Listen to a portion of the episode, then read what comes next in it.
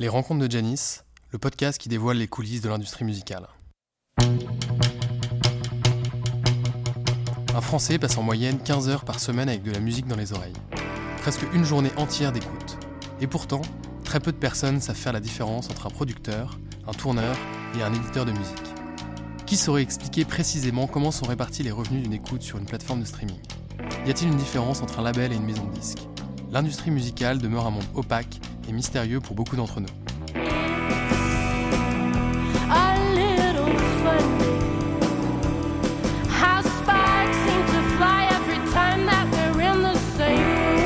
C'est pour ça que j'ai décidé de partir à la rencontre de ceux qui font vivre la musique, pour faire découvrir cet univers et comprendre les rouages de l'économie de l'industrie musicale. Je suis Antoine de Crème et depuis tout petit je suis passionné de musique, de spectacle et de live. J'ai monté plusieurs projets autour de la musique. Je travaille donc au quotidien avec des artistes. Dans ce podcast, on va rencontrer des créateurs qui produisent la musique, des professionnels qui la font vivre et des entrepreneurs qui participent à sa transformation.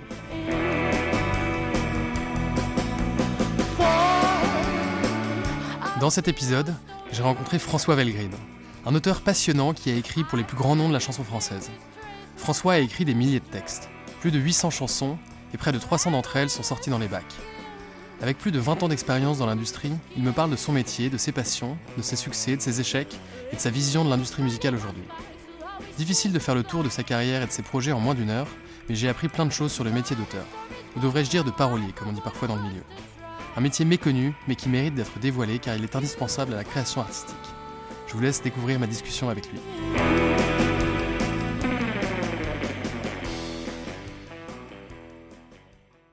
Bonjour François, Bonjour Antoine. merci d'avoir répondu euh, à ma demande, je suis ravi de t'accueillir ici. Comme première question, je te propose de, me, de te présenter, de me, dire, de me dire qui tu es. Alors, vaste, vaste, vaste question. Euh, je suis auteur, créateur et, euh, et aussi éditeur. Je pourrais t'expliquer le lien entre les deux, mais je suis d'abord un créateur.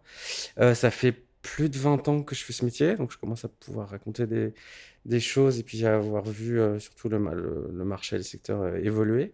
Et euh, donc, j'ai une démarche de proposer des chansons à des, à des artistes et surtout, et encore plus aujourd'hui, par rapport à ces, ces évolutions, d'accompagner des jeunes artistes pour créer leur répertoire et trouver leur place, trouver leur, leur place dans, dans le secteur, sur le marché, affirmer leur personnalité quelque part.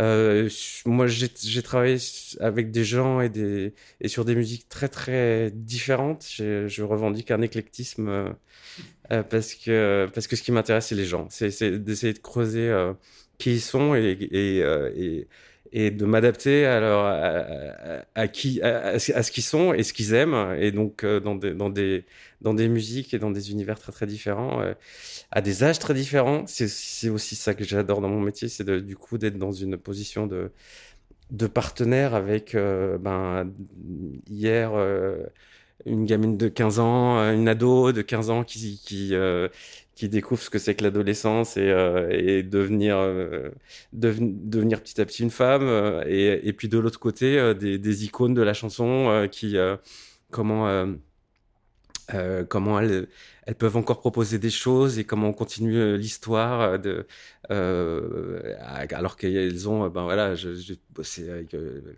avec Ginette Renault au Canada qui a 75 ans. Là je, je viens de faire une chanson pour Sheila c'est hyper marrant de, passer donc de problématiques et d'univers musical très euh, d'un jour à l'autre et des fois même dans la même journée. Bah, c'est vrai que en, regardant ton vaste parcours, j'ai euh, j'ai vu que tu avais travaillé avec des grands noms de la, chanson française. On y reviendra, euh, on y reviendra après.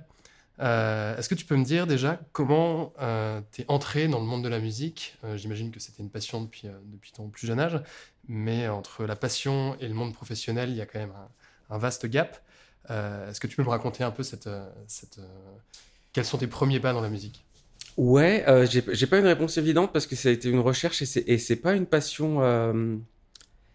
Euh, enfin, c'est évidemment euh, un centre d'intérêt énorme et, et quelque chose que j'adorais, mais j'ai jamais dit je veux être auteur et je veux travailler dans la musique en fait. Euh, moi, j'avais une passion première pour le cinéma et l'image. D'accord Et, la- et, et en fait, je suis rentré dans le monde artistique par, par l'angle de comédien. D'accord. En fait, ouais. J'ai commencé à faire une école de théâtre. Ok. Euh, donc, euh, je, je savais que je voulais exprimer des choses, que je voulais travailler sur de la création. Euh, et j'ai fait tout un parcours pour trouver, euh, euh, pour trouver ma place et, euh, et, et, et me rendre compte de là où j'étais euh, meilleur, entre guillemets, j'aime jamais dire ça, mais euh, là où j'avais des choses à dire, à faire et à partager. Et, et c'était pas dans la première idée que j'avais. Donc souvent, quand on vient me demander des conseils, je, je dis aux gens, laissez-vous surprendre, testez des choses, parce que moi, j'ai découvert euh, quelque part euh, des, des ressources là où je savais pas qu'il y en avait. Alors, euh, la musique, euh, évidemment que c'était quelque chose qui était très important pour moi, que je connaissais des, des dizaines de chansons par cœur, que j'arr- j'arr- j'arrêtais pas d'en écouter, mais, mais je, je disais pas que c'était ma première passion, quoi. T'as commencé en tant que comédien. J'ai commencé en tant que comédien et j'ai fait, j'ai fait deux ans d'une école de théâtre qui m'a, qui a été une, une école de la création plus générale, euh, plus généralement, et où, je me suis rendu compte euh, avec le recul que j'ai appris des méthodes de travail qui me servent aujourd'hui comme auteur et qui sont euh, avant tout euh, la disponibilité, l'écoute, être, être, ouais, être disponible à l'autre et de savoir que on n'est que des éponges et que des que des lieux de passage entre entre des, sensibilités. Et, et c'est ce que j'essaye de faire comme auteur autant comme comédien l'idée c'est- c'était de véhiculer une parole un texte euh, euh, et, de se rendre compte que on commence à être bon quand on est à l'écoute de l'autre et que notre réponse elle n'est que une réponse à quelque chose qui vient de se passer immédiatement avant. Et ben moi en tant qu'auteur j'essaye euh, d'être toujours surpris par la rencontre par l'autre qui vient me voir avec une sensibilité que je peux pas imaginer et que j- et à laquelle j'essa- j'essaie d'être disponible et de, de véhiculer de la même façon. C'est du partage. C'est du partage, c'est- accepter que tu es un filtre, que tu transformes les choses sans le vouloir et de prendre tout ce qu'il y a à apprendre et de le redonner avec une forme que tu apprends à maîtriser. Voilà. Et, euh, et en fait, euh, cette forme, là où j'étais, la transformation où j'étais le meilleur, c'était pas en tant que comédien, euh, c'était en tant que, euh, c'était à l'écriture, c'était euh, dans, cette disponibilité de, prendre de la sensibilité et de la remettre en mots et, sous une forme de, chanson. Et donc, à quel moment t'es passé du, milieu du théâtre et de, comédien vers euh, être auteur et... Alors, j'ai- commencé à bosser comme comédien, j'ai été intermittent, donc euh, je, je- je- je- j'en vivais clairement, mais j'étais pas très content de ce qui se passait. euh, Je me rendais compte que j'avais des limites, que j'étais pas forcément, que j'avais pas le niveau qu'il fallait pour passer, pour, pour, devenir un, référent ou quoi que ce soit. et je cherchais, je continuais à chercher des choses. Euh, et en fait, le lien, ça a été de prendre des cours de chant. D'accord. Euh, parce que et je suis allé prendre des cours de chant comme comédien pour maîtriser ma voix. Sauf que c'est l'endroit où j'ai rencontré des compositeurs euh, qui venaient travailler leur voix pour parce qu'ils étaient compositeurs, interprètes aussi. et et en fait, au cours de l'année de boulot, euh, le, prof qui était euh, qui était très très ouvert et puis qui nous, poussait euh, dans, nos découvertes. nous- a challengé en disant bah pourquoi arrêtez de chanter des chansons des autres pourquoi vous essayerez pas pour vous amuser de, de créer des chansons et c'est là que je me suis mis en binôme avec un avec un mec avec qui que, que je trouvais sympa et on et, et avec le challenge mais vraiment complètement ludique d'écrire une chanson et on en a écrit plusieurs que j'ai présentées et en fait à la fin de à la fin de- des présentations il y a eu trois personnes qui sont venues me voir me disant mais le texte c'est toi qui l'as écrit euh, tu voudrais pas écrire pour moi et c'est là que j'ai réalisé qu'il se passait quelque chose. C'était le, tout premier déclic. Donc après, il faut travailler puis te dire, bon, ok, il se passe un truc, je creuse. Et, euh, et puis j'ai creusé et j'ai eu très vite des feedbacks qui me disaient que ça valait le coup de prendre du temps. Et donc, il y a eu tout ce switch de intermittent à hauteur qui a pris 2-3 ans, quoi, quand même, parce que ça, c'est pas immédiat. Mais voilà, le lien, il est vraiment dans la voix. Euh, alors, du coup, j'ai chanté des chansons, mais ça a duré à peu près deux mois parce que je me suis vraiment rendu compte que c'était moi ma voix, c'était pas, c'était pas là qu'il y avait une différence non plus. Donc, il fallait que je me borne à être, et ce qui m'allait très bien, à être, euh, à être auteur et et, euh, et Donc, voilà. C'est à ce moment-là que t'as basculé et interprète, que comédien et chanteur, finalement, c'est ouais, l'interprétation, vers euh, un métier de- un métier d'auteur. Ouais. Et de me mettre à la disposition des autres et écrire pour les autres, ouais. ouais. Et après, oui, il y a tout ce, ce travail de euh, euh, d'être à l'écoute de qu'est-ce qui se passe quand tu proposes quelque chose euh, et de et bah, de me rendre compte dès que j'avançais, que je gagnais ma vie et tout comme comédien, mais que j'avais pas les feedbacks que j'attendais aussi fort, euh, alors que en tant qu'auteur, bah, il y avait un truc hyper fort et évident. Et, euh, et j'ai pu, j'ai eu la chance de pouvoir essayer euh, d'en- d'envoyer, je sais pas, je- je- au bout de deux ou trois mois, quoi, j'avais écrit 30 textes ou un truc comme ça. J'étais vraiment au tout début. Et 30 textes, c'est beaucoup quand même en, en 3 mois. Hum, ouais, enfin, si vous, c'est en même temps, euh, ouais, je sais pas, je me rends pas compte. Pour moi, c'est pas grand chose, mais euh, surtout quand tu essayes quelque chose, tu te mets devant ta table et tu regardes ce qui sort et ça. C'est un travail de quelques heures au début pour évaluer. Après, c'est pas les, c'était des textes, c'est pas c'était pas des chansons. Donc, euh, et, et justement, j'ai été confronté à un moment euh, à proposer mes premiers textes pour des chansons euh, sur un projet qui était euh, signé à l'époque chez BMG euh, via un copain qui était manager, qui avec qui je racontais, je racontais mais que que que je commençais à, à écrire. Et il m'a dit bah tiens si tu si tu veux. Je peux, je peux t'aider à proposer des textes pour un, un projet qui était en fait à l'époque Ute Lamper, euh, qui a 23, il y a 22, 23 ans, euh, sortait d'un très gros single avec Art Mango, qui était un gros succès commercial, et a préparé un album. Et donc c'était la première fois que j'envoyais des, des textes sur quelque chose d'officiel où il y avait une recherche, et où j'ai eu deux textes qui ont été gardés. Euh, alors, qui ont été gardés, qui ont jamais été enregistrés parce que l'album s'est pas fait. Sauf que, bah, j'avais une directrice artistique de BMG qui tout d'un coup me rappelle et me dit, euh, euh, ben, on aimerait bien essayer deux, textes que tu as envoyés euh, et que à côté de moi, il y avait des textes de Lionel Florence euh, euh, et Patrice Guérao qui étaient les deux référents de l'époque. Je me dis, mais qu'est-ce qui se passe là Euh, Il y a un signe, quoi. Donc, c'était pour moi, c'est vraiment le, le moment où je me suis dit, il se passe quelque chose, ça vaut le coup de, de complètement switcher.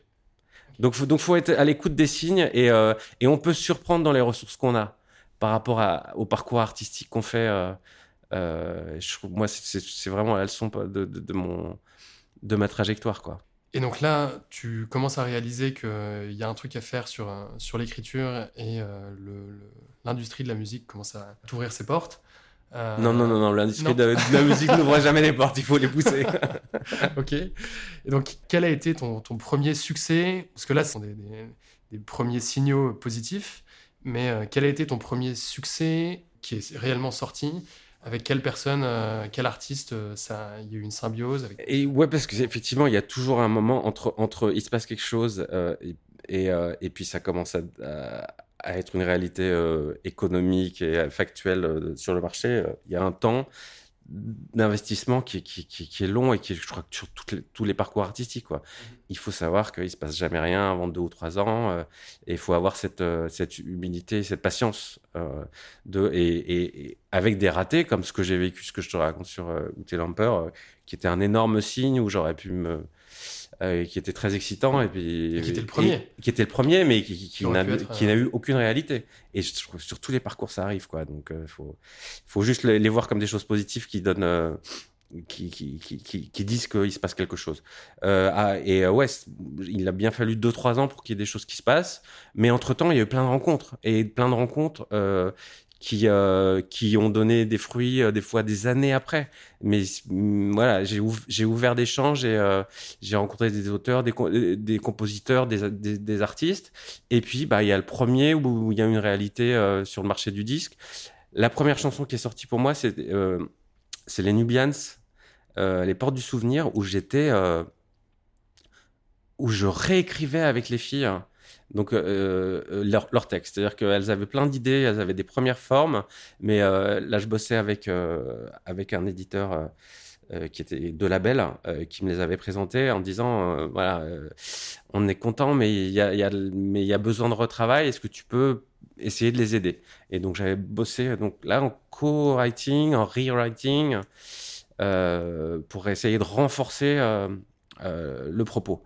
Et, euh, et puis, en fait, j'ai- mis ma patte sur une chanson qui, euh, qui est passée immédiatement en radio, massivement, euh, et qui, qui était ma première chanson qui sortait et, et puis qui a été un énorme succès aux États-Unis bizarrement en France ça a été un succès radio mais pas un succès disque ils ont elles ont vendu 300 000 exemplaires aux, aux États-Unis porté par ce single qui est qui est 20 ans après toujours diffusé c'est assez assez marrant cette chanson. Donc j'ai eu de la chance quelque part après quand tu me dis les premiers signes pour moi il y a eu euh, quelques mois après il y, a eu, un moment qui a été très important. Euh, C'était une chanson que j'ai écrite pour Noah, l'israélienne, qui à l'époque, ça fait un moment, donc elle était une autre, elle avait une autre aura qu'aujourd'hui, euh, même si elle continue vraiment sa carrière. c'est elle qui avait fait la voix de Notre-Dame de Paris, de toutes les chansons belles. euh, elle, elle, dans le disque, c'était Noah qui chantait, et euh, c'était la première fois qu'elle chantait en français, et ça a été un succès énorme. Donc elle sortait de ça et elle, abordait euh, son, son répertoire qui est beaucoup plus pop, avec un côté un peu world. Et elle voulait s'approcher des gens et continuer en français avec plusieurs chansons en français dans l'album. Donc je partais sur un- un- une matière qui était en anglais et il fallait faire des propositions en français. Et surtout, je m'adressais à, à, à quelqu'un qui était étranger et qui n'avait aucune connaissance du marché français et qui faisait que lire des textes euh, sans regarder les noms. Et en fait, je, je- je- elle, a, elle a aimé mes propositions alors que j'étais en face de Lionel Florence, Patrick Guirao, tous, ces gens-là, tous ces gens qui avaient, euh, qui, avaient, qui, avaient la main et qui passaient, euh, qui, avaient, qui avaient une aura qui faisait qu'on on lit pas leurs textes pareil, c'est normal alors qu'un petit débutant, ah, qu'un petit débutant, mais c'était une étrangère et elle s'en foutait. Et ça m'a donné une confiance quand même de passer euh, et d'être voilà, d'être choisi dans cette dynamique. Puis en, en plus, alors. Euh, elle m'a demandé de la coacher en, fran- en français. Je suis allé. C'était la première fois que j'allais dans un grand studio. J'étais, à Amsterdam, euh, payé, par euh, par Polydor. Euh, J'arrive en face de Noah, que et petit débutant auteur. C'était hyper impressionnant et ça m'a ça m'a quand même boosté énormément et, et dans la confiance et puis et puis ça, ça ça faisait un signe que je pouvais raconter qui de choses qui qui bougeaient quoi.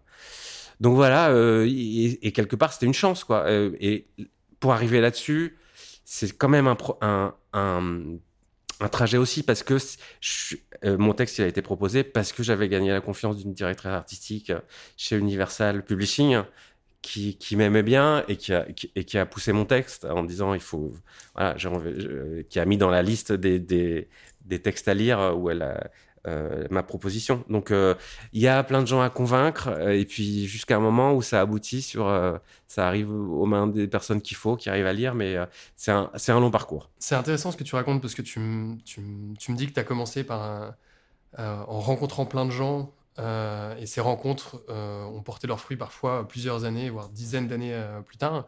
Et ça, je pense que dans, le, dans la trajectoire d'un artiste musical et autre d'ailleurs, euh, c'est hyper important de cultiver son réseau.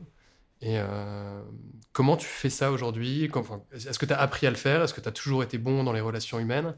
Euh, Et surtout, à quel point c'est un facteur clé de succès pour un artiste, que ce soit un auteur ou même un artiste-interprète ou quelqu'un qui, travaille dans l'industrie au-delà des artistes? Les rencontres sont clés. Euh, On fait un métier, euh, je trouve, de, enfin tous les métiers artistiques, non pas tous, parce que les, les, auteurs, euh, les auteurs de livres travaillent tous seuls, mais la musique comme le cinéma sont des métiers de collaboration où il y a des savoir-faire différents qui, qui s'accumulent en fait.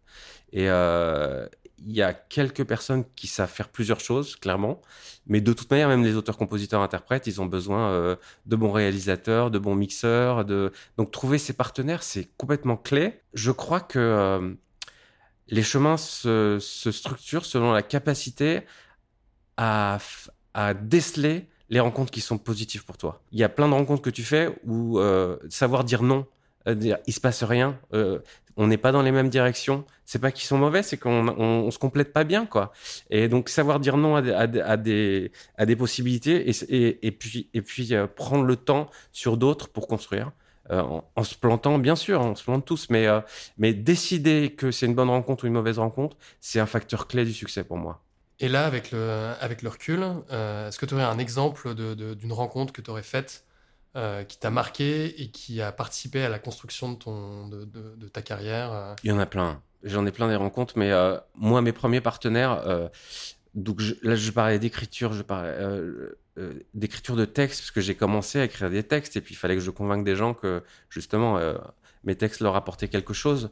Avec le temps, je parle plus en termes d'équipe, et mes premiers partenaires, c'est les, les musiciens, c'est les compositeurs, les compositeurs, producteurs. Il y en a, il y en a trois, quatre sur ma carrière. euh, avec qui j'ai- noué des relations super importantes et où on a grandi ensemble. Le premier, c'était euh, c'était sans doute Antoine Sertier, euh, avec qui j'ai travaillé pendant plus de huit ans, euh, qui, est, euh, qui est un mec qui, sortait de d'Aran et les chaises, qui avait fait Dormir dehors, qui, aujourd'hui, enfin, c'est lui qui a fait tout le son de Vianney. Euh, de Boulevard Désert. euh, donc, il, est, c'est un super prod qui a un vrai son et c'est un super compositeur qui est un mec autodidacte euh, qui, et qui, du coup, n'a pas de barrière et a une créativité incroyable euh, parce que il met pas les choses dans des, dans des cases et que il, va là où il est porté sans, en étant super créatif.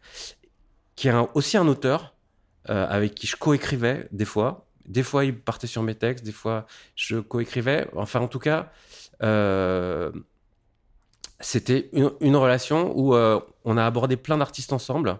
On a proposé euh, des chansons à, plein de gens dans, plein d'univers différents, de Chimel Badi, Thierry Amiel, Elodie Frégé. Et, puis, et puis, on a fait de la découverte, ce qui est un aspect qu'on va peut-être développer, mais mon- avec le temps, je me suis rendu compte que, euh, j'en parlais un peu en intro, euh, ce qui m'intéressait le plus, c'était d'accompagner les gens, c'était pas de faire une chanson euh, et de proposer quelque chose à droite et à gauche, c'est c'est de- d'aider euh, des gens à devenir qui peuvent devenir. Et avec Antoine, on a fait une grande rencontre, la collaboration euh, la plus marquante, euh, en tout cas qui reste avec le temps, c'est une fille qui s'appelle Soa, qui a débarqué un jour dans son studio euh, et, euh, et où on a eu un flash tous les deux et on s'est dit on s'occupe d'elle.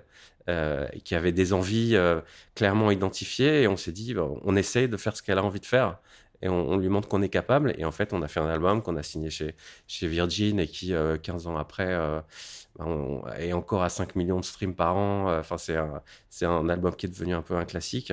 Et, ça c'est parce que on se connaissait super bien parce qu'on avait la même dynamique parce qu'on avait la même curiosité. Euh, donc voilà ça c'était ma première grande rencontre marquante et, partenariat qui a qui à un moment s'est cassé pour des raisons euh, plus perso et de et de, tempérament et euh, à un moment nos, chemins sont séparés et il y en a d'autres qui ont pris le relais mais voilà ces collaborations ces rencontres euh, elles sont structurantes dans, une carrière C'est vrai que j'imagine que euh, quand tu fais ce métier, tu as besoin, comme tu dis, de, de, multiplier les rencontres, multiplier les projets, faire des chansons à droite, à gauche. Euh, j'imagine que ton quotidien a évolué depuis, euh, depuis 20 ans. tu as fait plein de chansons avec plein de- avec plein d'artistes connus. Aujourd'hui, j'ai l'impression que tu, euh, souhaites euh, euh, accompagner, comme tu le dis, plus d'artistes et faire plus de l'accompagnement que de l'écriture. Quels sont tes, projets actuels, tes, projets futurs? Est-ce qu'il y, a- des pépites que tu as, que Alors, je veux faire de l'accompagnement et de l'écriture parce que ma démarche, c'est vraiment une démarche de créateur au départ. Ce qui m'intéresse, c'est aujourd'hui de convaincre l'artiste que il faut une base qu'on construit ensemble, il faut une équipe, il faut une vision qu'on partage et qu'on co-crée. Euh, euh, J'ai envie de dire euh, que par rapport à- aussi à, ton regard sur, sur la durée, ça, ça vient aussi de toute une restructuration du marché où, où on attend beaucoup plus de nous, les artistes, les créateurs en général, qu'on apporte des, projets qui sont mûrs. Donc il y a un besoin du marché de, de, de, de, projets qui sont à un état d'a- d'avancement très très très engagé Euh, et, et, l'illustration de ça moi moi dans ma façon de travailler c'est que euh, si tu veux au, départ quand j'ai commencé vite à être identifié euh, avec ces premières expériences bah, j'avais des, coups de fil tout le temps euh, de, de- des, des DA, des maisons de disques qui me demandaient euh, tout le temps bah, on fait un album pour machin, tu veux pas proposer une chanson Euh, Et ça sonnait une fois, deux fois par semaine avec des demandes. Et donc je proposais des choses. C'était pas pris à chaque fois, mais il se passait plein de, il y avait plein d'opportunités et qui à la fin donnaient plein de chansons qui faisaient que je, vivais ça et c'était sympa. Aujourd'hui, ces demandes-là, j'en ai peut-être une ou deux par an en naturel de des, des, des, des, labels qui viennent me chercher en me demandant des chansons. Aujourd'hui, aujourd'hui, il faut que je crée moi-même euh, l'offre pour que euh, les projets existent. Ça, c'est quelque chose que tu as observé qui a véritablement changé sur les 20 dernières années. Avant, on allait chercher les artistes euh, pour les accompagner, et aujourd'hui, il faut que les artistes proposent quelque chose pour qu'ils soient sélectionnés. Totalement. Euh, avant, on- on- je, je me rappelle dans, les, dans les cas extrêmes et, d'une artiste qui s'appelait Lena K, euh, que j'ai amenée, on avait deux chansons en guitare-voix et euh, on a signé chez Warner. Euh, Aujourd'hui, euh, il faut euh, 15 chansons enregistrées, produites avec trois clips. hein. Une page YouTube avec 15 000 abonnés. Ouais, trois, exactement. Trois, trois ans de vie du projet. euh, euh, donc, et, et, et avec Warner, on a fait tout le développement euh, ensemble, financé par Warner. euh, donc, où ils avaient la main beaucoup plus aussi, clairement. Mais, euh, mais on était accompagnés. Aujourd'hui, ils, ils sont incapables de faire ça parce que d'abord, ils ont plus les ressources et ils sont plus sur ce genre d'économie où euh, ils ont envie d'investir pour voir ce que ça donne et, euh, et, et du coup fabriquer. euh, Ouais, les labels et les maisons de disques aujourd'hui prennent moins de risques. prennent moins de risques, attendent de racheter des succès quelque part, des, débuts de succès. Mais, euh, et, et ce développement, il existe encore, mais il est très, très marginal. Donc, donc notre travail a changé. Euh, et même nous, en tant que créateurs, quoi, on, on est quelque part obligé euh, de, de, faire, de faire ce boulot. Alors moi, ça me va très bien parce que j'adore ça et je me suis rendu compte que, que au contraire, j'avais plein de choses à prendre et, à- et à apprendre euh, dans, dans cette démarche-là, mais euh, on y est un peu obligé de toute manière. Est-ce que tu, tu considères que la musique c'était mieux avant? Euh, non, c'était plus facile avant, ça c'est sûr. Moi, mon métier, je, je- en fait, je suis plus heureux aujourd'hui euh, et justement dans, cette maîtrise entre guillemets, et cet accompagnement, euh, j'ai l'impression d'aller beaucoup plus loin dans ce que je peux proposer, mais c'est beaucoup plus dur. Donc euh, après, j'ai pas la, j'ai la chance d'avoir commencé il y a 20 ans. C'est-à-dire d'avoir aussi une assise dans ma notoriété, dans mon expérience et dans mes revenus. Parce que après, tu construis petit à petit un catalogue. Si tu as la chance de faire des choses qui durent dans le temps, et j'ai eu, pas mal de chance dans, dans, dans, ce, dans ce domaine, euh, ben ça, t'amène aussi des revenus réguliers qui te donnent une assise où tu peux prendre des risques.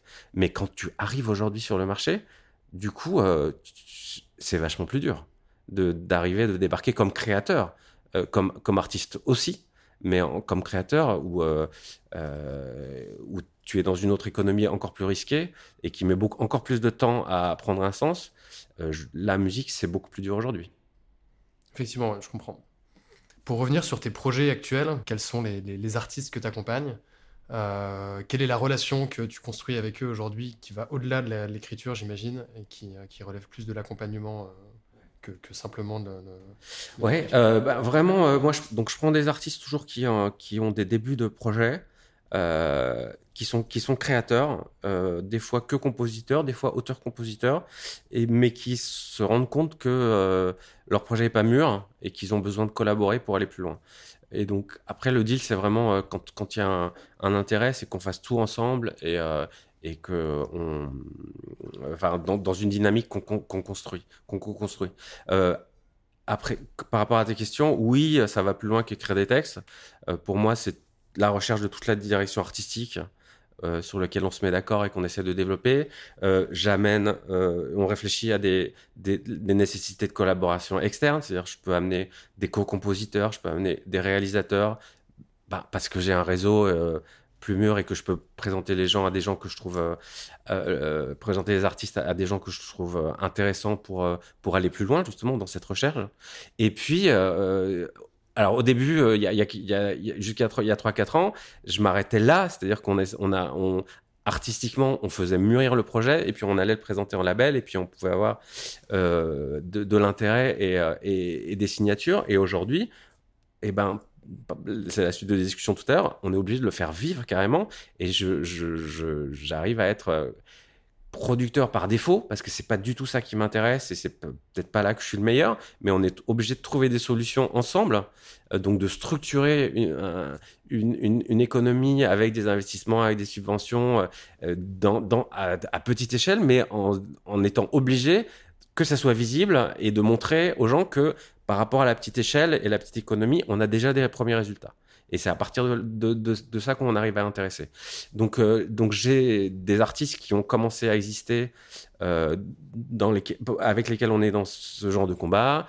Euh, je, peux, je peux parler de Lighter, ça fait deux ans, deux ans qu'on est en construction sur un projet. Alors, moi, j'ai commencé cette démarche globalement il y a 3-4 ans, et il y a deux, sur les 3-4 ans, il y a deux ans de Covid, donc c'est compliqué d'avoir un historique et, et, euh, et des histoires simples à raconter parce que euh, ça, un, projet comme Lighter, on, avait six mois de vie quand le, le projet, euh, quand le Covid est arrivé, et en fait, on allait sortir l'EP. Et l'EP, on l'a toujours pas sorti parce que euh, parce que les lives euh, sont pas encore fluides, hein, qu'on a on n'arrive pas à, les débloquer. euh, on a eu des, premières dates et puis plein d'annulations et que et que donc j'ai plutôt retenu l'artiste en disant on, on essaie de trouver des événements euh, à des événements et on sort les chansons les unes après les autres, mais euh, mais le gros euh, on, on le garde pour le moment où où ça sera où, où le marché sera prêt à, à écouter et ça j'espère en début d'année. Euh, et puis j'ai eu un, un autre projet qui s'appelle June the Girl. euh, et alors là, elle, elle est sortie en mars 2020, la semaine où on était en confinement. Donc c'est dur de raconter les histoires de mes projets. Pour l'instant, c'est il y a des avancées. Euh, euh, bah, Lighter, il a eu plein de il a eu des, expositions sur TF1, sur Chéri FM, sur France 3. euh, il a été très relayé par des médias. Il y a eu des premières programmations radio, notamment dans sa, dans sa région. Euh, June, elle a, elle a quand même 600 000 écoutes euh, sur Spotify, sur, sur l'EP qu'on a fait, alors que euh, on est en marketing zéro. Donc, plein de playlists. donc, on a, on a plein de choses, mais on n'a pas signé. Alors que moi, l'idée, c'est de, de passer à des partenaires plus gros qui pourront investir massivement et en faire euh, des vraies réussites. On n'en est pas encore là sur les deux projets, mais euh, on, construit petit à petit. Et pour tout le monde, et les, gens qui écoutent, à mon avis, savent de quoi on parle, c'est vraiment des années spéciales où il, faut être patient, quoi, parce que et ça va pas redevenir normal avant, j'espère, le printemps prochain, quoi. Ouais. Mais donc, euh, donc voilà, donc j'ai des projets qui ont commencé à sortir, et puis il y en a euh, qui sont en pleine, euh, où on vient de finir l'artistique, on est en train de préparer des premières coms et des premiers lives. et j'en ai, j'en, prends à peu près deux nouveaux par an, mais avec ceux qui, ceux qui sont en queue, donc j'en ai quatre ou cinq à travailler, où j'ai écrit tous les EP, on est en train de faire l'album. ce qui fait quand même pas mal de chansons et pas mal de, de, de, de projets à porter, quoi. Et donc en parlant de succès, euh, tu, et tu parlais aussi euh, des, des- des chansons qui, te permettent d'avoir une assise euh, et qui te permettent de, enfin, de plusieurs succès dans ta carrière que tu as, pu pu vivre.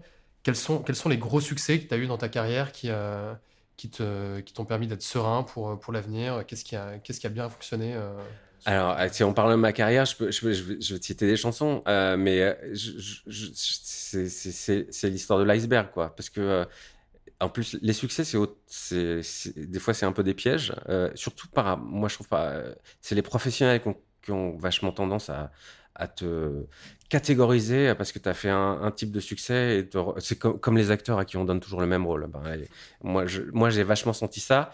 Et donc, donc je, je- je- j'en parle pas, pas toujours et j'ai pas envie de les mettre en avant parce que pour moi, ils représentent pas ce que je suis et ce que je fais. Mais, euh, mais c'est vrai qu'économiquement, je peux parler de Color Gitano de Kenji. Euh, je peux parler de Allô le monde de Pauline, de Droit à l'erreur de Hamel Bent, de Viens jusqu'à moi pour Elodie Frégé, euh, de Mon étoile pour les Link Up. euh. et puis après, une chanson, on- je parlais de Soa tout à l'heure avec que j'ai fait avec Antoine et, et Soa, on a fait à trois.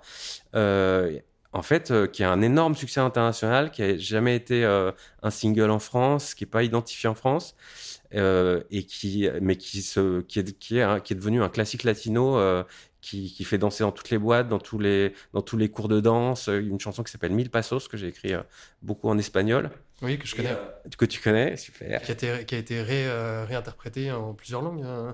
ouais, en plusieurs langues, en plusieurs versions, euh, dansé dans plein d'émissions, euh, euh, re- reprise tout le temps. Et, et voilà, ça c'est un, un peu un- une surprise de, de la carrière, de, de- choses qui se baladent. euh. C'est quand même une belle, belle pointe d'iceberg. Tu m'en cites 6 en 10 secondes. euh, c'est- plutôt une. Ça veut dire que l'iceberg doit être gros, du coup. Ouais, bah dessous. Enfin, moi j'écris beaucoup hein, aussi. euh, J'écris plus de 2000 textes, je dois avoir 800 chansons enregistrées euh, et peut-être euh, 300 qui sont sorties. Donc euh, ouais, le, le bloc de le bloc de glace est gros. Mais euh, mais voilà, mais c'est parce que mais c'est une envie de de créer, d'aider, de, de, collaborer, euh, de, de, vivre des choses euh, qui est un peu je suis un peu hyperactif en création, c'est clair. Tu parlais de ta vision de, ta vision de la musique, qui a énormément changé. Comment tu vois les, les 5-10 prochaines années quels, vont être les gros changements ou alors les, bouleversements qui vont faire que, que la musique va encore se, se métamorphoser Moi, j'ai l'impression que c'est effectivement pas encore stabilisé, euh, et je sais pas vers quel, vers quel modèle on, va. Moi, je me pose des grosses questions sur les, le rôle des majors. Je, je comprends pas très bien leur stratégie à long terme, parce que je trouve que justement, en perdant euh, la main sur la, le développement, euh, elles perdent la main sur le catalogue et elles, elles, elles poussent les gens comme moi et surtout comme les artistes à se structurer, à prendre en main leur propre gestion et du coup à devenir indépendants et avoir leur propre catalogue. Donc, euh, donc à court terme, euh, elles gagnent de l'argent effectivement, mais à long terme, je comprends pas euh, leur rôle parce qu'elles font que financer. C'est des banques aujourd'hui. et, comme elles externalisent tous les savoir-faire aujourd'hui en, promo, alors qu'avant c'était internalisé, elles avaient leur propre euh, responsable promo. Maintenant, elles vont chercher ailleurs ben, des gens que, en tant qu'indépendant, on peut aller chercher ailleurs aussi. Donc, je, me pose des questions sur. la- euh, pour moi, les, les, majors vont perdre de leur, euh, de leur importance et, euh, ça va être les, structures indépendantes, les artistes qui montent leur propre label qui vont gagner en puissance. Après, le, gros, le gros souci, c'est effectivement la rentabilité et l'économie.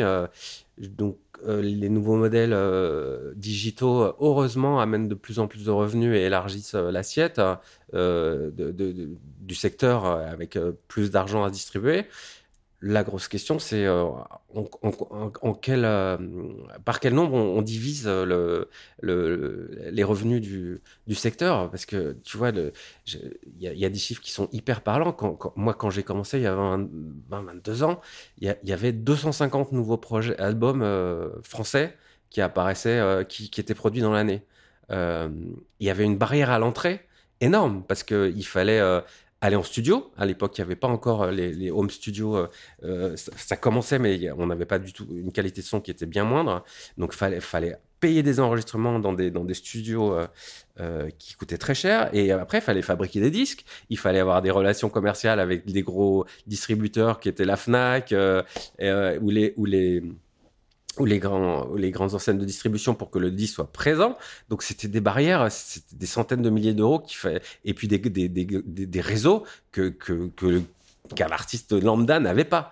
Aujourd'hui, il y a euh, alors le- il y a 25 000, je crois, que c'est la euh, nouvelle proposition par semaine sur sur sur Spotify. On parle de 250 albums à- euh, par an à 25 000 par semaine. Euh, donc on divise le gâteau par un nombre d'artistes hallucinant. Euh, et, donc comment ce qui me fait peur, c'est qu'il y ait, euh, euh, une dilution. Enfin, ce qu'il y a aujourd'hui hein, déjà de, cette économie qui fait qu'il y a quelques grosses machines quasiment industrielles indu- qui, émergent et qui, qui ont des financements énormes par des gros intervenants, donc des produits de masse, quoi, et puis plein d'intervenants qui n'arrivent pas, qui n'arrivent plus euh, à avoir une économie. Un sablier qui se, qui, qui se creuse. Ouais, avec plein d'artistes qui, qui, qui survivent hein, et qui n'ont pas assez parce que le marché est trop dilué pour, euh, pour faire un premier album, faire un deuxième, faire un troisième, euh, parce que euh, parce, ouais, parce qu'ils ont plus assez. Donc, euh, comment ça se structure avec ce- cette, avec cette, cette euh, possibilité euh, pour euh, de, diffuser sa musique de façon aujourd'hui sans barrière parce que on, peut tout faire maintenant dans son home studio et pour 10 euros par an on est sur Spotify Donc c'est hallucinant euh, ce qui s'est passé en, en 15 ans, quoi. Euh, donc avec une magie qu'on peut proposer très facilement à tout le monde d'écouter sa musique, mais comme tout le monde peut le faire, comment on est visible, comment on est écoutable et comment on arrive à structurer un minimum de succès qui fait qu'on on- on peut dire qu'on est artiste et qu'on en vit. Oui, j'ai une potentiellement une alternative, enfin pas, qui n'est pas une alternative, mais qui permet au moins de un peu plus équilibrer les, les revenus d'un artiste, c'est le live. Tout à fait. Il y a un, il y a un vrai. euh, je, je pense qu'il y a une, une vraie rupture qui s'est faite depuis une dizaine d'années. Le, le nombre de, le nombre de lives augmente considérablement en France. Je sais plus combien de. Je crois qu'il y a, il y a presque 10 millions de festivaliers euh, sur une année normale hors Covid. Euh, je pense qu'aujourd'hui, un, un conseil qu'on peut donner à un artiste qui souhaite percer dans la musique enregistrée, Je suis tout à fait d'accord c'est le, le live. c'est le live. Ouais. Pour plein de raisons. Ouais. Je- évidemment, c'est là, là où il y a des, des revenus euh, immédiats euh, et euh, qui peuvent être multipliés. Donc il faut structurer sa, sa- son- sa proposition live très vite. Ça, je suis complètement d'accord avec toi. Alors, ce qui est une solution pour l'artiste et ce qui est, ce qui est pas forcément une solution pour le créateur comme moi. Parce que le live rémunère très peu en fait. Parce que l'artiste a un cachet, oui, mais derrière, c'est des droits minuscules. hein. Euh, c'est pas pour euh, touche pas rien, mais Mon- c'est quasi. euh, moi comme créateur j'ai un problème Euh, donc je, je peux pas me mas- donc pour moi c'est des des départs donc il faut toujours euh, et, et puis c'est important pour moi que l'artiste que sur le avec lequel je passe du temps il puisse avoir une économie parce que sinon on peut pas passer le temps dont on a besoin pour créer euh, et, et, et pour faire avancer et faire connaître le projet donc euh, donc donc structurer son projet live c'est fondamental et ça fait une première vie et c'est comme ça qu'on aussi qu'on fait venir les gens et qu'on leur prouve qu'il y a quelque chose à défendre et qui et qui, qui est partagé et un enthousiasme qui est partagé par les gens qui sont là. Donc euh, oui, je suis d'accord. Ça sera pas un revenu directement pour les créateurs, mais ça sera euh, un moyen pour promouvoir euh, des, des- des œuvres et donc des revenus indirects. Et Oui, oui. Et pour l'artiste, c'est une solution. Et c'est c'est juste si on, si là, là, je reviens à ma place de créateur et d'auteur. C'est pas une, c'est pas une solution à terme pour pour pour nous. Donc, il faut qu'on construise. Moi, j'ai besoin de construire mon modèle autrement. Mais comme je, mais mais c'est euh, une problématique qui euh, qui existe et qui et, à laquelle je suis hypersensible parce que je parie et je veux aider euh, des jeunes des jeunes artistes à grandir. Donc, il faut qu'ils aient des revenus immédiats et le live est la, seule solution. Je suis d'accord. J'ai une, euh, j'ai une petite dernière question. Je sais pas si je la, je sais pas si je la mettrai, Euh, mais c'est une question que je me posais. C'est est-ce qu'il y a une différence entre un auteur et un parolier, ou alors est-ce qu'un parolier c'est simplement un auteur qui écrit des chansons? C'est comme euh, entre comédien et euh, c'est quoi? Acteur et comédien? Euh, je, je sais pas, j'ai pas, j'ai pas réfléchi à ce que. Tu dis toujours auteur, mais quand on tape François Velgreen sur Wikipédia, on voit tout de suite Fran- François Velgreen est parolier. Bah, c'est juste que ça enlève la- l'ambiguïté, par rapport à auteur de livre, auteur dans d'autres, dans d'autres euh, aires de culture. Euh, la parolier, c'est vraiment dans la dans la chanson. Ouais. Euh, après, je, je trouve ça un peu réducteur, euh, faiseur de paroles, quoi. Euh, j'ai pas l'impression de construire que des paroles, j'ai envie de construire des univers, c'est ce qu'on disait tout à l'heure. Donc, donc c'est pour ça que j'utilise pas ce mot. Mais, euh, Faudra retourner sur Wikipédia pour les, les contredire. mais, mais ça, ça me dérange pas. C'est vrai que moi je trouve ça plus intéressant de dire auteur, effectivement. Je me posais la question sur le, sur le métier de parolier. Super. Merci beaucoup François pour, euh, pour ton temps. C'est un très bon moment. J'espère que toi aussi. Super. I got a problem, my man. It's smaller